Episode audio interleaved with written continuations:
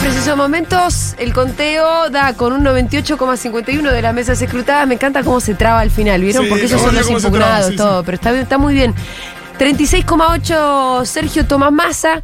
29,98 quedó Javier Milei. En oferta. 23,83 Patricia Bullrich. 6,78 Schiaretti. 2,7 Miriam Breckman. Primero decir, gran elección de Schiaretti. De compañero, digo, de- ¿Te parece que es lo primero que vamos a decir? de ¿Te parece que es lo primero que vamos a decir? Sí, es lo Yo voy a que ordenar las prioridades. Hay que asegurarlo, hay que Lo asegurar los primero que hay que decir acá es que fue una gran elección de Sergio Massa, señores. Vamos. Una remontada, pero absolutamente fenomenal. Y lo segundo que hay que decir es que quien venía anticipando Sí. que Mi- iba a ganar Massa y que iba a ganar por una amplia diferencia era acá nuestro director, el señor Fede Vázquez. Mirá, Bravo. está Román Riquelme acá. 15 centímetros abajo está Fede Vázquez para mí ahora. Pará, en serio. Ayer se lo dije, ¿qué ¿Y te dije a vos? ¿Qué Sí. te, te dije? ¿Cuántos dije- reconocimientos recibiste en tu celular, Fede? De esta radio todo el mundo. Hubo un par porque yo hice algo que no sé, ni suelo hacer ni recomiendo hacer, Sí, que es confiar demasiado en un pronóstico sí, más o menos original. sí. Era Y original. yo en vez de, de- de reservármelo un poco, Sí. dije a todo el mundo, eh, acepté apuestas, acepté, eh, bueno, y salió parecido a lo que he dicho. ¿Saben qué me pasó con la jornada de Pero ayer? déjame decir Sí, una sí. cosa. No, eh, eh, por supuesto que eh, hay una parte de, de azar en eso, pero yo no, le- por, ¿por qué estaba convencido de que esto iba a pasar? Eso estaba por en preguntarte. parte tenía que ver, en parte tiene que ver con confiar en nuestra radio. ¿Por qué? Ah, por los móviles de Rosu. Sí, Sí. de Rosu que decir y de, que dieron siempre bien. de Rosu y de, de Crónica también. Sí. Y, y yo ahí veía lo que. Esto, que había habido un cambio de tendencia muy notorio Sí. Entre el, clima paso e inmediatamente post paso, donde en todos los móviles de la radio salía Milei, Milei, Milei. Y, yo, y, de- y después de esos primeros 15 días post paso, empezamos a ver un cambio de tendencia. Sí, la verdad que y sí. cada vez que salían los móviles, se veía que Massa, que aparecía poco el, eh, como, como voluntad de voto, empezaba a aparecer más. Y esa ola de Milei no es que desaparece el todo, pero claramente era muy distinto al, al clima de las pasos. Y eso para mí era un elemento re importante a tener en cuenta, porque, eh, porque sabíamos un montón de cosas. Sabíamos que no es que le íbamos a preguntar a, gente que, este, que estaba de acuerdo con esta radio. El chiste de estos móviles es que se- se conversa con cualquiera.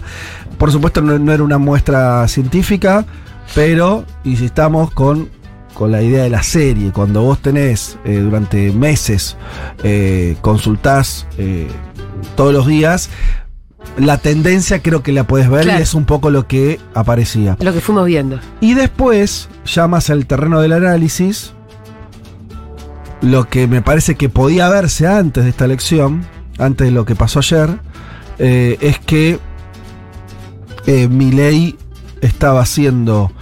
eh, este, decía exactamente lo que pensaba y lo que pensaba era una locura. Y del otro lado tenías un tipo haciendo política.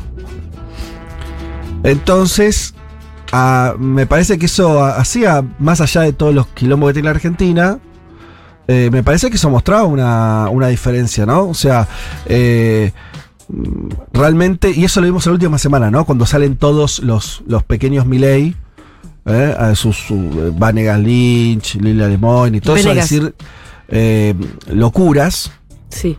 eh, terminó para mí de calar en la sociedad, decir, che, esto- este tipo está completamente chiflado.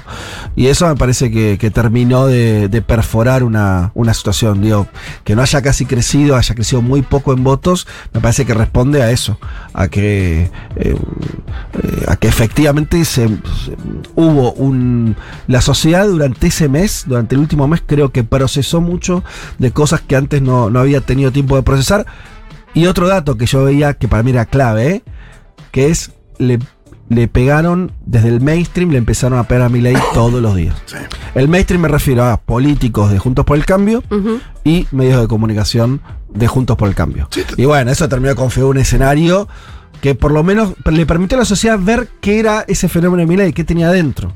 Y después cosas eh, que Milei eh, todo el tiempo construyó para adentro. Ese, ese cierre de campaña, eh, no, no fue un cierre de campaña en Movistar Arena con bombas explotando, bombas atómicas durante cinco minutos y edificios derrumbándose. No sé si era una invitación a vivamos mejor. Sí, no sí. era una invitación a conmigo viene el caos. Y bueno, por ahí la gente no, no quiere caos, quiere otra cosa, quiere arregle lo- los problemas eh, cotidianos. Sí, va a ser muy interesante ver eh, ya los números más finos y todo lo que surja a partir de eso, porque uno a veces dice, bueno, mi ley 30% en las pasos, 30% ahora. La idea de que mi ley mantuvo los votos es como muy ridícula de pensar cuando hubo mucho movimiento. Pues si Patricia Burrich perdió muchos votos, porque por ahí la opción de, de la oposición pasó a ser más mi ley después de la paso, por ahí hay mucho voto que fue para mi ley.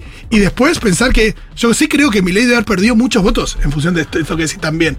Eh, Sí. no es algo pues, pues, también Sí, aumentó la participación, pero sus votos, los votos eh, absolutos que tuvo más no aumentaron en esa misma proporción. Hay una cosa donde está claro. Para mí es, es muy difícil eh, pensar en eh, hacer ese, como estudiar qué fue lo que pasó con los votos, así tan en concreto. Yo vería algo como más en general, Sí. eh, que es lo obvio, ¿no? Que, que al final es como venía diciendo Fede, ganó la política, la política le ganó además a la locura. Em, pero además creo que sí. lo que pasó fue que después de las PASO, Mm. donde, bueno, asomó ese monstruo que estaba atrás de la cortina, se puso un poquito más seria la discusión política. Mm. Entonces empezó a haber una discusión eh, permanente y todo el tiempo, a todo nivel. Quiero decir, en cualquier canal de televisión, en todo momento, en los programas de chimentos, pero también en el bar, en la esquina, con el mecánico, en el cara a cara, todo el tiempo, en la familia, en las reuniones familiares. Y esa intensificación de la discusión política también tuvo como resultado. claro. Y además tuvo, el buen, res- tuvo, como, tuvo un buen resultado. Quiere decir que cuando nos ponemos a, a pensar y a hablar en serio como sociedad, tal vez el resultado es mejor. Y eso a mí me da una gran satisfacción. Sobre todo pensar en eso, en que más que la maquinaria de eh, la, política ¿Quién superestructural, votos? lo, Claro, que pasó, sí, lo que pasó con los medios, de dónde se movió. Yo creo que los votos, se- yo creo y siento por lo que estuve viviendo en este mes, que vivimos muy intensamente, que los votos se movieron discusión. para todos lados, pero que la discusión al final tuvo como saldo, che, este tipo es mejor que este otro.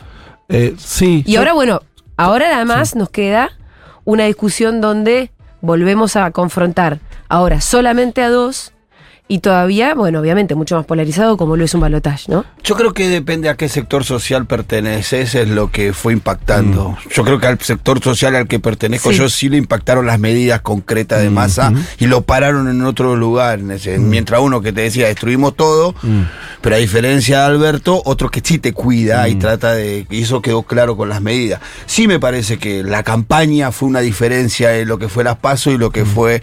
Porque él ya resolvió la cuestión con el fondo, hizo el, de- el, el- el des- el- el desembarque del fondo, el depósito del fondo, y ahí se tranquilizó y se dedicó más a la campaña. Y yo también tuvo, y yo creo que el aparato político, el, peron- el peronismo, es no, no deja de ser un dispositivo político también, un dispositivo electoral, digo también, una maquinaria electoral. Y creo que sí se puso en valor. Creo que sí ajustaron los gobernadores, sí ajustaron los intendentes. Hubo distritos en donde Massa recuperó 17, 18 puntos acá nomás en el conurbano. Y si eso no es Sí. el aparato del intendente ajustando las clavijas que no había ajustado las pasos, no es otra cosa. Me parece que, que- y la militancia al final, ¿no? Me parece que la militancia sí se logra enamorar en esta parte de la campaña de Milei. Y la militancia no referido al militante organizado en una organización. Todo, desde los micrófonos de muchos lugares, desde el streaming, desde todos los lugares empezó a haber algunas voces en función de tomar posición sobre esto. Y además creo que ahora también pienso que va a cambiar, va- todavía se va a intensificar esa conversación, como lo suele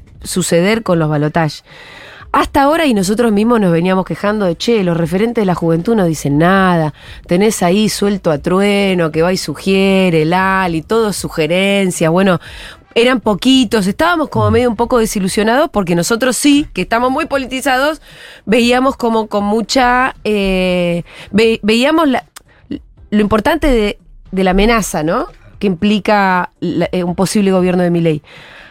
Creo siento yo que ahora en un balotage, como pasa siempre y en todos los lugares del mundo y en todos los balotajes, empieza a haber más posicionamiento también por parte de eh, exponentes de la cultura. Bueno, pasó bastante en Brasil, por ejemplo, con el Lula versus Bolsonaro, que se detenían conciertos en el Lollapalooza. En Estados Unidos con Trump ¿No? también pasó lo mismo. Con Trump pasó y me parece que no, no va a ser menor también esa otra campaña que sucede en otros lugares, que sucede con otras referencias. Vos sabés que yo no, no tengo claro cómo va a ser eh, para nada, eh, cómo se va a configurar la discusión de acá más. ¿eh?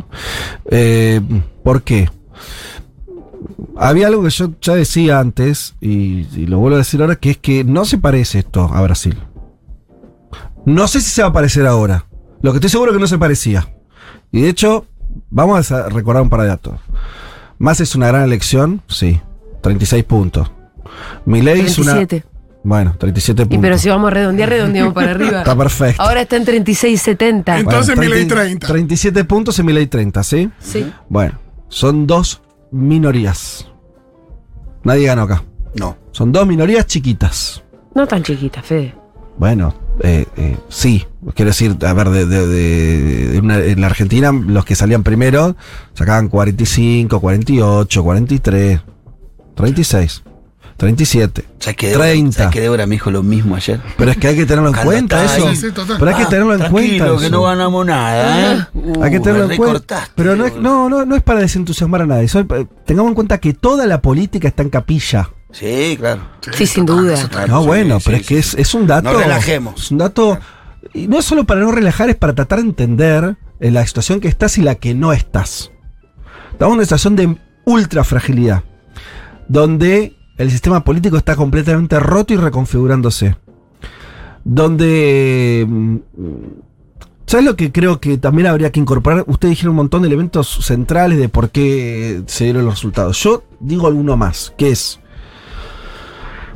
Y lo estamos viendo ahora con Milei, ¿eh? En que ya salió a hablar y a posicionarse.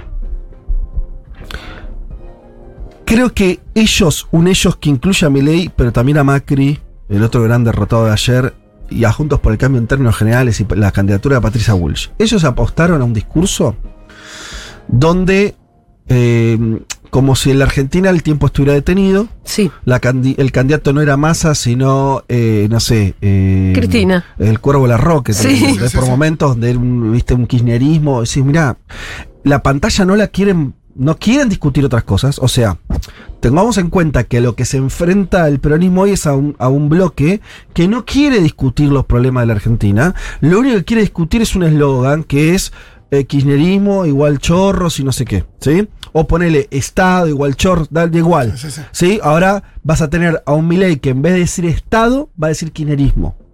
Claro. ¿Sí? Milei venía a hacer una especie de revolución total y ahora, lo, ahora va a decir que los problemas de Argentina de vuelta son Cristina y yo qué sé. Y eso, Sí. eso para ellos es un grave problema, encerrarse en ese discurso, porque ese discurso parece estar cada vez impregnando menos, porque la gente se da cuenta que estamos discutiendo otras cosas. Bueno, y ayer. del lo lado de- de Massa, cierro Sí. con esto, perdón, del lado de Massa, que es otro de lo que yo diría de por qué también Massa recupera los millones de votos que recupera, porque Massa pasa de 21 que sacó él, algo así, 22, Sí, sí, sí. a 36, es un salto bestial.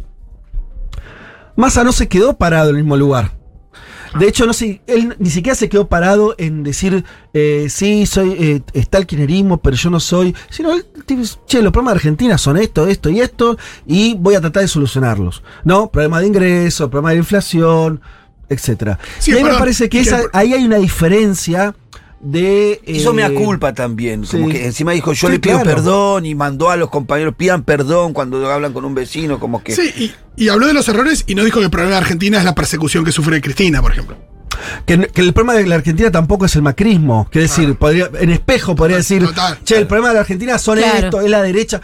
No es, y me parece que ninguno, ni, o sea, ni Massa, ni Cristina, ni Axel, ni están pensando en esos términos. Y ahí hay un, me parece que hay una ventaja Total. muy fuerte porque están eh, queriendo discutir otras cosas.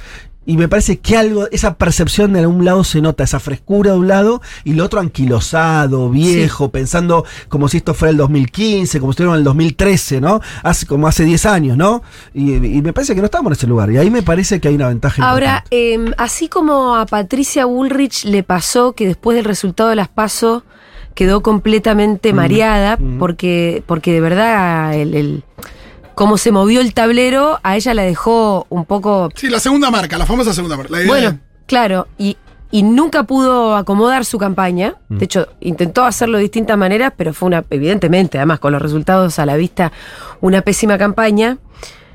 A mí me parece que los resultados de, de ayer, a Milei también lo dejan muy incómodo, y es evidente porque su primer discurso, que es muy fundamental, el discurso de la noche, Sí. De cara a un balotaje, además con ese Y resultado. hoy ya lo reafirmó, en la misma línea Y que hoy ayer. sigue la misma línea, Libertad o bueno, es evidente, como bien vos decís, que es un discurso corrido, por lo menos, eh, que va te- tiene dificultad de a ver cómo arma, de a dónde va a buscar. Y que nace de una premisa falsa, de, de creer que en la Argentina hay un 70% de antikirchnerismo. Ujú. Esa es la premisa que lo llevó tanto a la reta en algún momento, a decir un 70% de acuerdo, menos eso. Y eso y eso no es así bajo, bajo ninguna circunstancia, me parece. Si, si además, eh, para ir ordenando, ¿no? Si el planteo de mi ley es libertad versus kirchnerismo, el planteo de Massa de ayer fue eh, Argentina Nacional. versus, versus no Argentina, Unidad o algo nacional, así. Total. Sí, unidad nacional, que además yo decía esto ayer. A mí me parece que lo de la unidad nacional sirve en distintos niveles. Por un lado, sirve para ganar un balotaje, porque vos con el discurso de unidad nacional lo que podés hacer es venir y convocar a distintos dirigentes o a distintos sectores de la sociedad. A los con- votantes te diría por eso te digo, por eso te digo, se distintos sectores de la sociedad. sí. Cuando vos hablas de los radicales, no estás hablando de tal o cual de Suárez Lastra, que no le importa claro. a nadie, la verdad. Bueno. Bueno, está bien, es un exponente y está bien que haya dicho lo que dijo y nos sirve como para decir, hey, radicales, miren, pero, pero lo que importa son esos, no sé, 15 puntos de personas comunes, votantes, ciudadanos que todavía se sienten radicales.